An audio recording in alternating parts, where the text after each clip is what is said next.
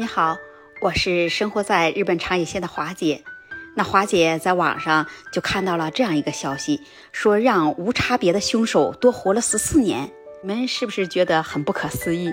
这怎么可能呢？能让一个杀人凶手能多活了十四年？这对于日本的民众来说是非常严重的事儿。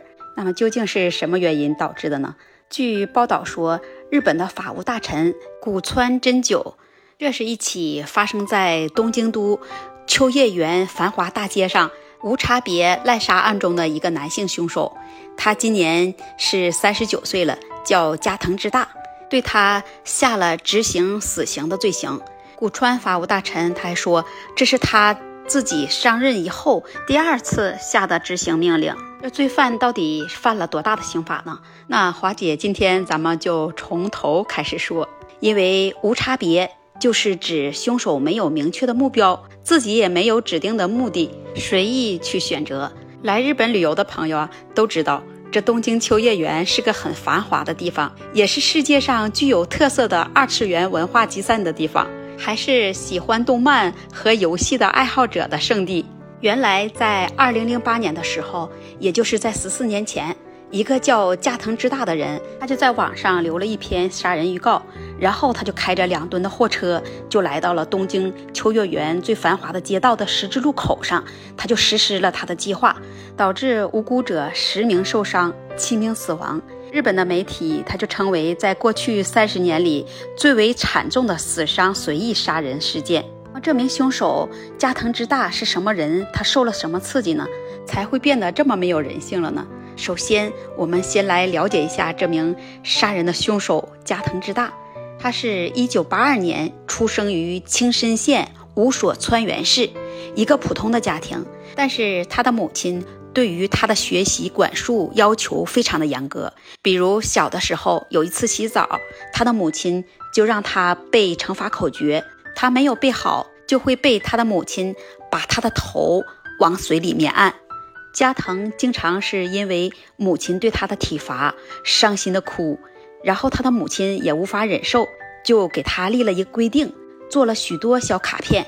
加藤哭一次，他就在墙上贴一张，贴够十张了，就对加藤加重另外的体罚。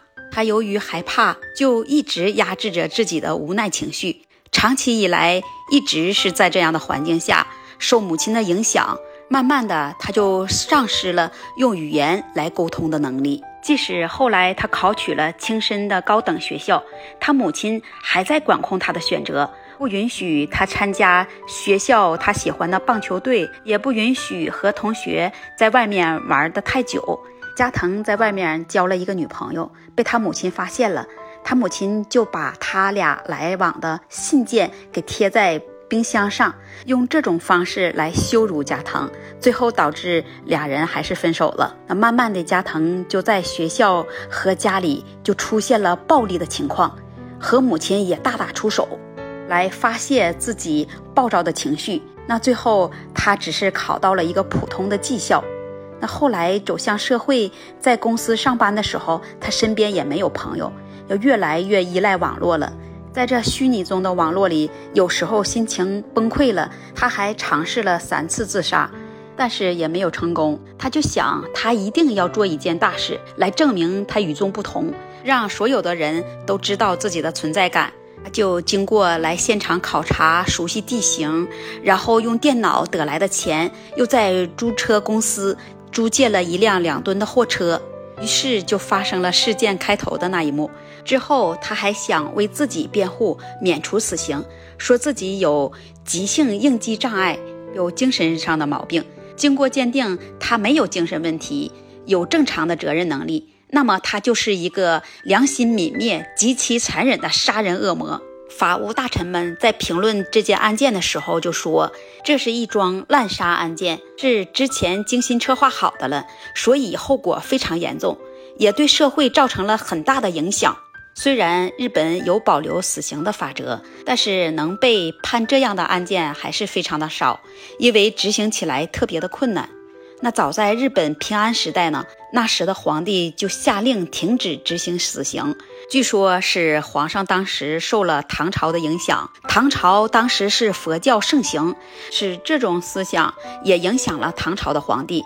日本当时也在全面学习唐代文化，受佛教的思想，也就减免了死刑的使用。在日本的文化中，判这样的罪行呢，那就代表着不吉祥，会有不好的运气。从二战以来执行的死刑犯呢，也只有六百多名，还没有柯南动漫画里的死刑犯人数一半多呢。啊，华姐还是觉得，那像这样的案件，把人家的生命随随便便就拿走的变态狂，还是应该受到严重的处罚的。有的网友就说了。那让杀人犯已经多活了十四年了，那不判他死刑也对不起那些死伤的无辜人吧？在这起案件中，像凶手这样穷凶至极的恶人，他被判了死刑，那也是为民除害了。人生能有几个十四年呢？那善人就应该有善报，恶人早就应该得到报应了。为什么还能让这样的恶徒多活了这么多年呢？那么听到这里，你就了解了这件事情的原委了吧？那么通过华姐跟你分享了这个事件，那你是不是也应该有一些反思？以后在培养教育孩子的问题上，要有一个正确的培养教育孩子的方式，不要让孩子从小内心就有一个不良的阴影，否则会悔恨终生。